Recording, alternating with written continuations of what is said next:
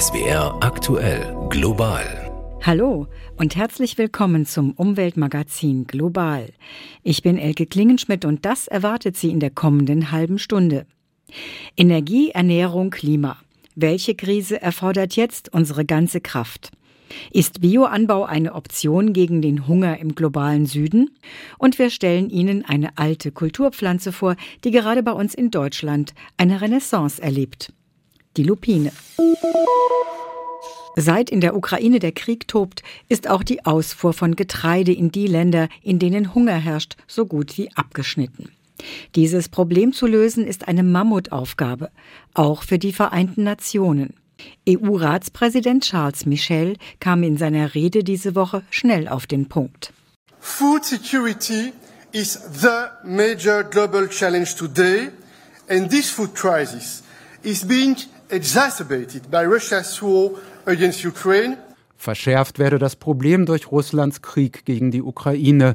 Weltweit sind schätzungsweise 800 Millionen Menschen Hunger ausgesetzt. Davon geht die UN-Ernährungsorganisation aus. Und daran erinnerte dann auch Macky Sall, der Präsident des Senegal, zugleich Vorsitzender der Afrikanischen Union. Er warb für Offenheit und Transparenz der Märkte. Alle Länder müssten Getreide und Düngemittel erwerben können. Bundeskanzler Olaf Scholz sagte in seiner kurzen Rede, die Länder des globalen Südens würden von der aktuellen Krise am härtesten getroffen. Countries in the global south with prior vulnerabilities have been hit hardest. Scholz warnte auch vor womöglich weiter steigenden Lebensmittelpreisen. Zugleich hob er den diplomatischen Erfolg der Vereinten Nationen hervor, nämlich in Verhandlungen mit der Türkei und Russland ukrainische Getreideexporte auf dem Seeweg wieder möglich gemacht zu haben. Es sei jetzt entscheidend, dass Russland von dieser Regelung nicht wieder abrücke. And it is crucial that Russia continues to fully implement it and does not stop. Moskau hatte zuletzt behauptet, ukrainische Exporte gingen vor allem nach Europa. Außerdem schränke die EU russische Düngemittelexporte ein. Das aber würde dem Abkommen zuwiderlaufen, womöglich die Ankündigung einer Aufkündigung. Scholz mahnte, die Welt dürfe nicht der Desinformation Russlands glauben. We must not believe Russia's disinformation. Data clearly shows that the majority of grain exports facilitated goes to developing and emerging countries and has global impacts on grain availability and prices. Die Datenlage sei klar, so der Kanzler. Der Großteil des ukrainischen Getreides gehe in Entwicklungs- und Schwellenländer und mache dort einen Unterschied. Er warb zudem um neue Mitglieder für das im Mai gegründete Bündnis für globale Ernährungssicherheit. Kai Clement berichtete aus New York. Die Nichtregierungsorganisation German Watch hat indes Kritik geübt am bisherigen Erfolg des globalen Bündnisses für Ernährungssicherheit. Immer noch werde in Deutschland viel zu viel Getreide verfüttert oder zu Biogas gemacht. German Watch plädiert dafür, wenigstens einen Teil des Getreides, das in Trog und Tank landet, stattdessen als Hilfsmaßnahme in die Hungerländer zu schicken. Wenn sich außer Deutschland noch andere EU- und G7-Länder anschließen würden, könnte dies einen echten Beitrag zur Bewältigung der Hungerkrise in diesem Winter leisten, so German Watch. Wir verfüttern nicht nur viel Getreide an unsere Nutztiere, sondern auch gigantische Mengen an Sojabohnen. Im vergangenen Jahr waren es zum Beispiel dreieinhalb Millionen Tonnen. Das war zwar ein bisschen weniger als noch im Jahr zuvor, aber immer noch decken wir ein Viertel der Eiweißmenge für unsere Fleischproduktion mit importierten Sojabohnen. Eine wenig nachhaltige Praxis hat sich da eingebürgert. Gibt es denn Möglichkeiten, diese Sojaimporte zu ersetzen, zum Beispiel durch einheimische Eiweißfutterpflanzen?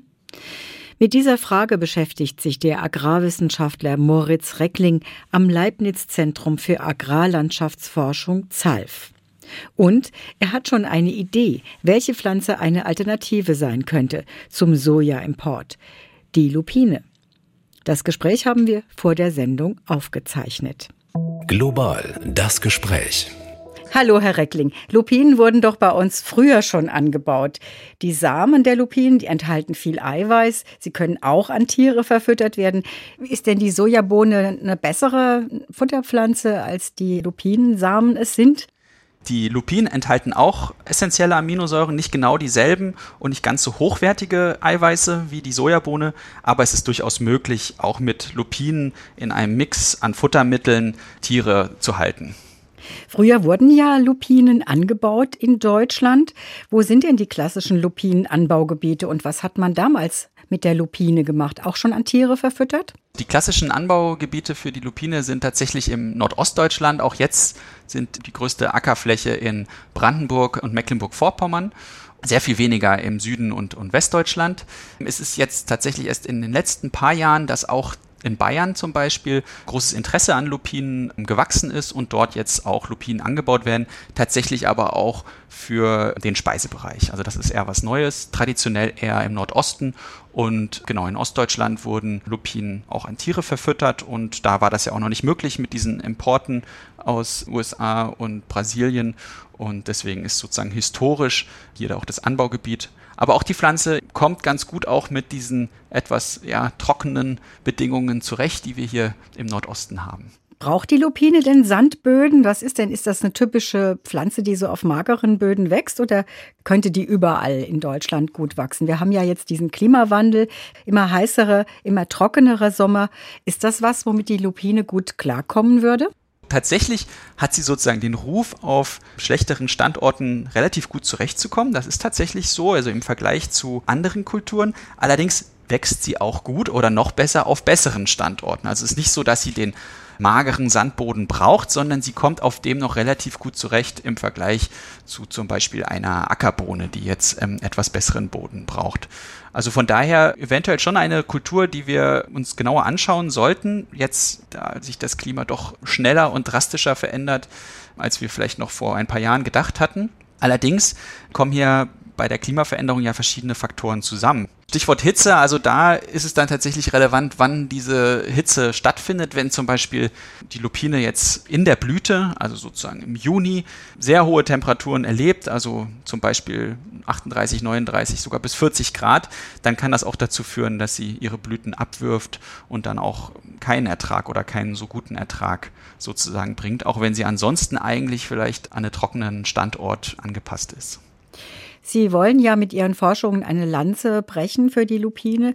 Ihnen wäre es ja sehr lieb, wenn wir wieder mehr Lupinen anbauen würden, denn das sind ja auch Pflanzen, die die Bodenfruchtbarkeit verbessern. Wie machen die das? Das machen sie dadurch, dass sie eine Symbiose eingehen mit Bakterien an den Wurzeln und diese Bakterien können Stickstoff aus der Luft aufnehmen und den Pflanzen zur Verfügung stellen. Und dadurch kann die Pflanze eben auch viel Eiweiß bilden, nicht nur in den Samen, die wir dann ernten, sondern auch in die Blätter und die Stängel und die Wurzeln enthalten sehr viel Stickstoff und die können dann sozusagen ähm, auf dem Acker bleiben und dann in wertvollen Humus sozusagen umgewandelt werden. Mhm. Lupinen verbessern also den Boden. Dann wären sie ja äh, vor allen Dingen für Biobauern interessant. Die dürfen ja keinen synthetischen Stickstoffdünger ausbringen. Sie haben jetzt vom ZALF, von Ihrer Forschungsstelle aus, deutschlandweit Lupinenerzeuger befragt. Und interessanterweise ist nur ein Drittel von ihnen Ökobauer. Zwei Drittel sind konventionelle Erzeuger. Waren Sie da nicht überrascht? Ja, ein bisschen schon. Auf der anderen Seite haben, denke ich, gerade die Landwirtinnen und Landwirte an der ähm, Umfrage teilgenommen, die auch gerade neu über ähm, neue Kulturen und auch die Lupine nachdenken. Und die waren dann eher bereit, denke ich, auch an so einer Umfrage teilzunehmen, um ihre Erfahrungen hier mit uns zu teilen, während die Betriebe, die schon lange und historisch Lupinen anbauen, jetzt ja vielleicht sich nicht so angesprochen gefühlt hatten. Also ich glaube nicht, dass es jetzt repräsentativ sozusagen ist, sondern eher verschiedene Personenkreise jetzt hier angesprochen hat. Wäre es nicht gut, jetzt auch so ein Netzwerk zu etablieren von diesen Bauern, die die Lupinen anbauen, auch über Sortenansprüche und was man aus diesen Lupinensamen machen kann, ob sie eher für Futter geeignet sind oder eher für die neuen modernen fleischlosen Ernährungsformen für uns Menschen? Denken Sie über so ein Netzwerk nach? Denn das ist jetzt wohl sehr wichtig, so ein Erfahrungsaustausch, wenn man eine Pflanze neu etablieren will. Genau, also ein Erfahrungsaustausch ist ganz wichtig und tatsächlich gab es bis vor kurzem schon ein sogenanntes Lupinennetzwerk. Das wurde durch die Eiweißpflanzenstrategie der Bundesregierung auch gefördert über einige Jahre. Das ist ein bisschen ausgelaufen. Es gibt jetzt aber ein neues Netzwerk, das Leguminosen-Netzwerk, das Legonet. Und das deckt auch Lupinen produzierende Betriebe ab. Und in diesem Netzwerk sind wir auch mit aktiv und wollen tatsächlich diesen Erfahrungsaustausch weiter voranbringen und ähm, ja, so auch wirklich die Praxis mitnehmen und an den konkreten Problemen arbeiten, um wirklich Lösungen zu finden, sodass mehr Lupinen angebaut werden können, verarbeitet werden können und so auch bei uns letztendlich auf den Tellern landen können. Welche Sorten sind denn besser geeignet als Futterpflanze und andere vielleicht eher als, weiß ich nicht, dass man Tofu draus machen kann oder sonst irgendwas, was man sonst aus Sojabohnen macht? Also bei den Lupinen gibt es tatsächlich eine gewisse Sortenvielfalt. Da lässt sich jetzt aber nicht so direkt unterscheiden, welche jetzt für, für Viehfutter oder für sozusagen den Speisebereich äh, verwendet sind, sondern das ist dann eher an die verschiedenen Umweltbedingungen angepasst. Also ob das Klima eher feuchter ist oder eher trockener. Und ähm, genau, aber da gibt es auch Züchtung in Deutschland. Das ist auch was Besonderes, dass es da auch noch ein Züchtungsunternehmen gibt, das Lupinen züchtet und auch regelmäßig neue Sorten auf den Markt bringt. Das ist auf jeden Fall ein ganz wichtiger Aspekt, um den Lupinenanbau auszuweiten. Vielen Dank, Moritz Reckling vom Leibniz Zentrum für Agrarlandschaftsforschung ZALF, für diese Informationen zur alten, neu entdeckten Kulturpflanze Lupine. Ja, bitteschön. Sicherer Einkommen für Bäuerinnen und Bauern, mehr Tierwohl in den Ställen von Rindern, Schweinen und Geflügel, mehr Bioanbau. All das hat die neue Bundesregierung einst versprochen. Claudia Plass hat sich angeschaut, was seit Anfang des Jahres passiert ist. Als Bundeslandwirtschaftsminister Cem Özdemir sagte, Die Zeit ist reif, Landwirtschaft, Natur, Umwelt, Klimaschutz unter einen Hut endlich zu bekommen, sagte Özdemir, der gemeinsam mit Umweltministerin Steffi Lemke, ebenfalls von den Grünen, eine Neuausrichtung der Agrarpolitik ankündigte. Dazu gehören für Özdemir ein verbindliches staatliches Tierwohl-Label und mehr Ökolandbau, Dinge, auf die sich die Ampelparteien geeinigt hatten und die seit Jahren zunehmend aus vielen Teilen der Gesellschaft gefordert werden. Mit dem Ukraine-Krieg aber rückte zunehmend die Frage nach der Ernährungssicherheit in den Fokus. Die Getreideexporte aus der Ukraine brachen ein, weil die Schwarzmeerhäfen des Landes zeitweise für den Transport gesperrt waren. Um die Ausfuhren zu sichern, drängt der Minister auf alternative Exportwege für Getreide, nicht nur in der akuten Krise für ihn ein wichtiges Anliegen. Es geht nicht mehr um eine temporäre Alternativroute, sondern es geht um etwas, wo man die Erpressbarkeit durch Putin weitgehend reduziert, indem man eine ausgebaute Alternativroute hat. Lebensmittelexporte sichern, die Nahrungsmittelkrise weltweit bekämpfen, den Klimaschutz voranbringen. Für Özdemir ist das alles wichtig, Kompromisse nicht ausgeschlossen. Der Artenschutz etwa muss nun warten. Angesichts angespannter Agrarmärkte sollen Bauern auf mehr Flächen als geplant Getreide für die Produktion von Nahrungsmitteln anbauen dürfen. Dafür werden EU-Regelungen für ein Jahr ausgesetzt. Sie sehen unter anderem vor, ein Teil der Flächen für mehr Biodiversität Zeit stillzulegen. Wir verschieben das Ganze um ein Jahr. Ich sage aber auch, die Grundrichtung muss klar sein. Wir dürfen die Krisen nicht gegeneinander ausspielen. Am Ende verschärfen wir nur alle. Trotzdem, Umweltverbände kritisierten die Entscheidung, darunter Antje von Brok vom BUND. Das ist leider keine besonders weitsichtige Entscheidung. Ohne Insekten keine Ernte. Und je weniger naturbelassene Lebensräume wir haben, desto weniger Insekten haben wir auch. Auch beim Vorhaben für mehr Tierwohl stockt es. Im Sommer stellte Özdemir Eckpunkte für ein staatliches Tierwohl-Label auf Fleischverpackungen vor. Allerdings ist die Frage nach wie vor nicht geklärt, wie soll der Umbau zu tiergerechteren Stellen finanziert werden. Die Reform der Finanzierung gehört zu einer Haltungskennzeichnung dazu.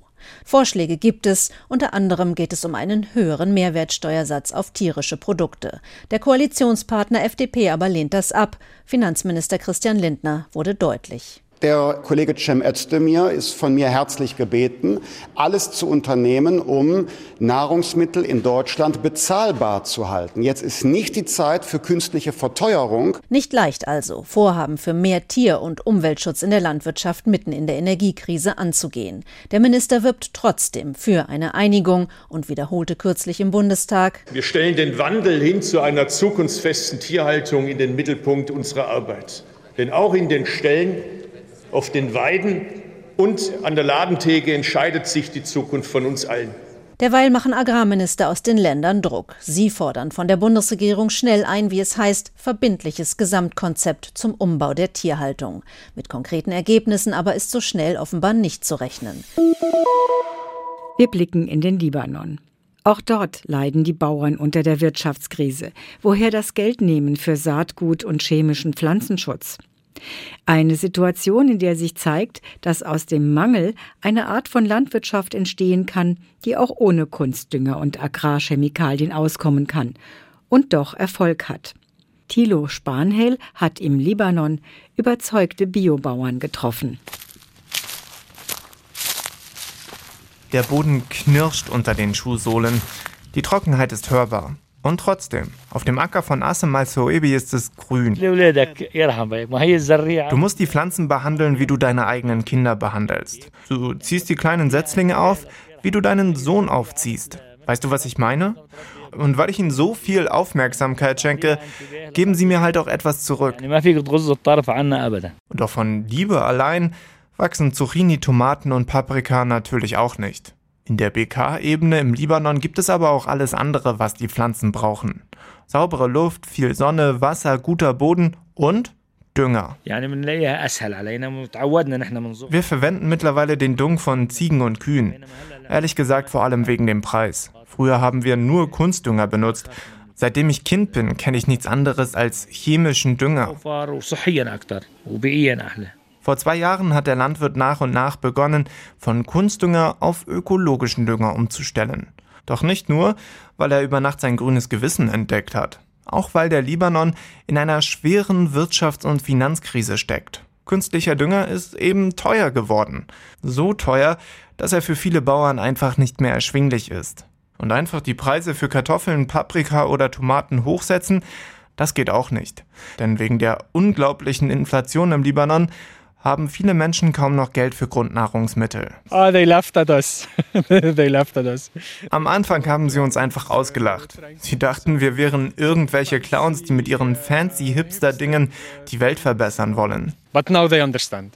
Now they see because of the economical collapse, because of uh, the climate. Doch jetzt, wo jeder die Auswirkungen der Wirtschafts- und auch der Klimakrise sehen kann, da nehmen sie uns ernst.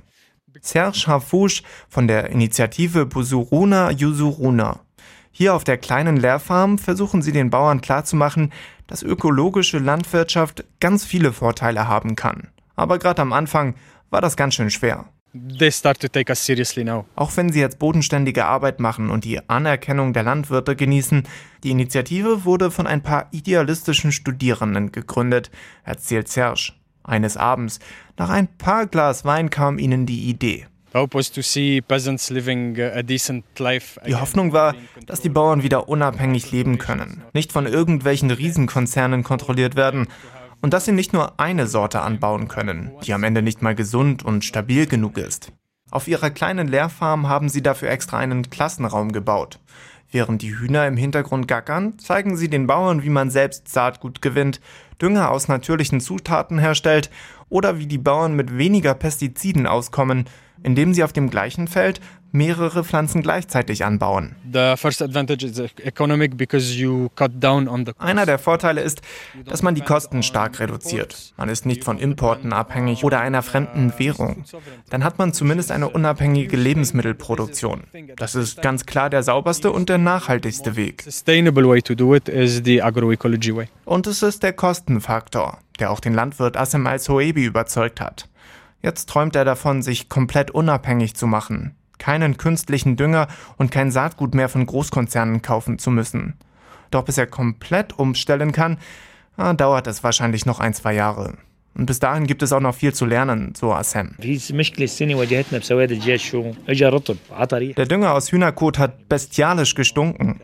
Da haben sich unsere Nachbarn beschwert. Aber was soll ich sagen? Die Pflanzen sind groß geworden und die Ernte war wirklich richtig gut. Und nach einer gewissen Zeit hat es auch gar nicht mehr so doll gerochen. Der Bauer schmunzelt dabei. Nach dem Motto, sollen sich die Nachbarn doch ärgern. Solange die zarten Setzlinge alles bekommen, was sie brauchen, ist die Welt doch in Ordnung. Wir Kinder sind nicht die Zukunft, sondern die Gegenwart, die die Zukunft verändert. Das ist das Leitmotiv von José Adolfo.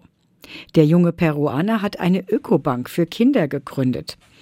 Doch die meisten Kinder hatten zu wenig Kapital, um überhaupt mit dem Sparen anzufangen. Also hat er eine besondere Idee gehabt. Sie können mit Hausmüll zahlen. Wenn Sie den Müll der Familie zu ihm bringen, bekommen Sie Geld auf Ihr Konto gut geschrieben. Dafür arbeitet die Bank mit lokalen Recyclingunternehmen zusammen.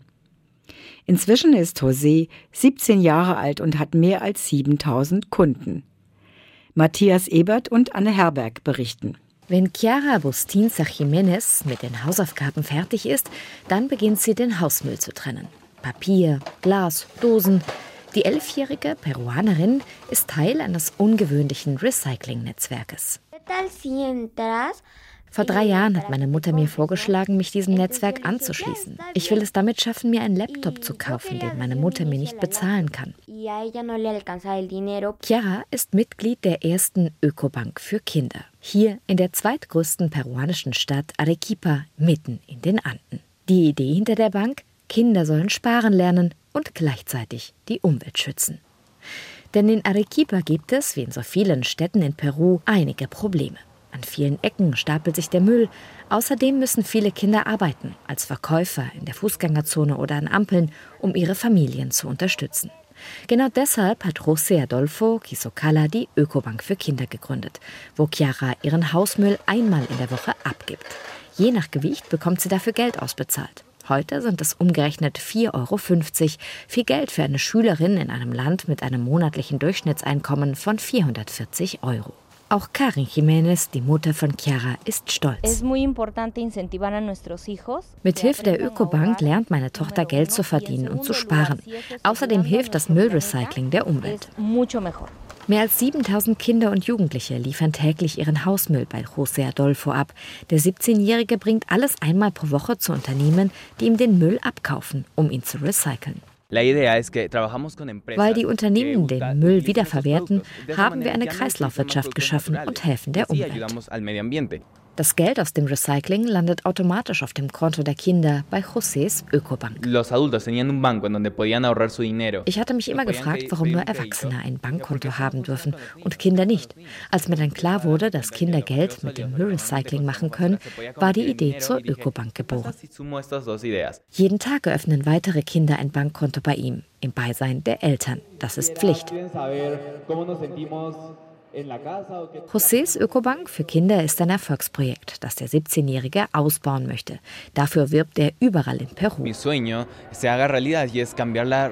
Mein Traum ist, das Leben vieler Kinder zu verbessern, nicht nur in Peru, sondern überall in Lateinamerika.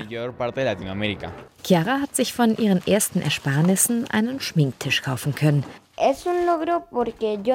Ich hätte früher nie gedacht, dass ich mir als Elfjährige so etwas mit meinem eigenen Geld würde kaufen können. Das beeindruckt mich. Jetzt spart sie für einen Laptop, dank der Einnahmen durch die Kinderökobank in Peru. Und zum Schluss stellen wir Ihnen noch einen ganz besonderen Vogel vor, den goldenen Geier, ein Negativpreis verliehen von der Deutschen Umwelthilfe. Dieses Jahr bekommt Shell Deutschland den Schmähpreis für die dreisteste Umweltlüge des Jahres. Mehr als 20.000 Menschen hatten online darüber abgestimmt. Stefanie Peik berichtet. An Shell-Tankstellen können die Kunden pro Liter Benzin oder Diesel freiwillig 1,1 Cent mehr zahlen, als Ausgleich für die CO2-Emissionen, die bei der Fahrt mit dem Auto durchschnittlich entstehen. Shell unterstützt mit dem Geld Klimaschutzprojekte. Die deutsche Umwelthilfe DUH hält das für Greenwashing auf Kosten von Klima, Umwelt und der Verbraucherinnen und Verbraucher. Mit seinem Angebot signalisiere der Konzern, Autofahrerinnen und Autofahrer könnten ihr Fahrzeug ohne schlechtes Gewissen und Klimaschäden nutzen nutzen. Tatsächlich stoßen sie weiter ungemindert CO2 aus. Wie genau die klimaschädlichen Emissionen mit nur etwas mehr als einem Cent pro Liter am anderen Ende der Welt ausgeglichen werden sollen, das lasse das Unternehmen im Unklaren. Eine Shell-Sprecherin wollte sich zum Thema nicht weiter äußern, da die DUH derzeit auch juristisch gegen das Unternehmen vorgeht. Das Angebot von Shell zum CO2-Ausgleich bleibe aktuell unverändert. Und damit endet diese Ausgabe des Umweltmagazins Global. Ich bin Elke Klingenschmidt und ich wünsche Ihnen eine gute Zeit.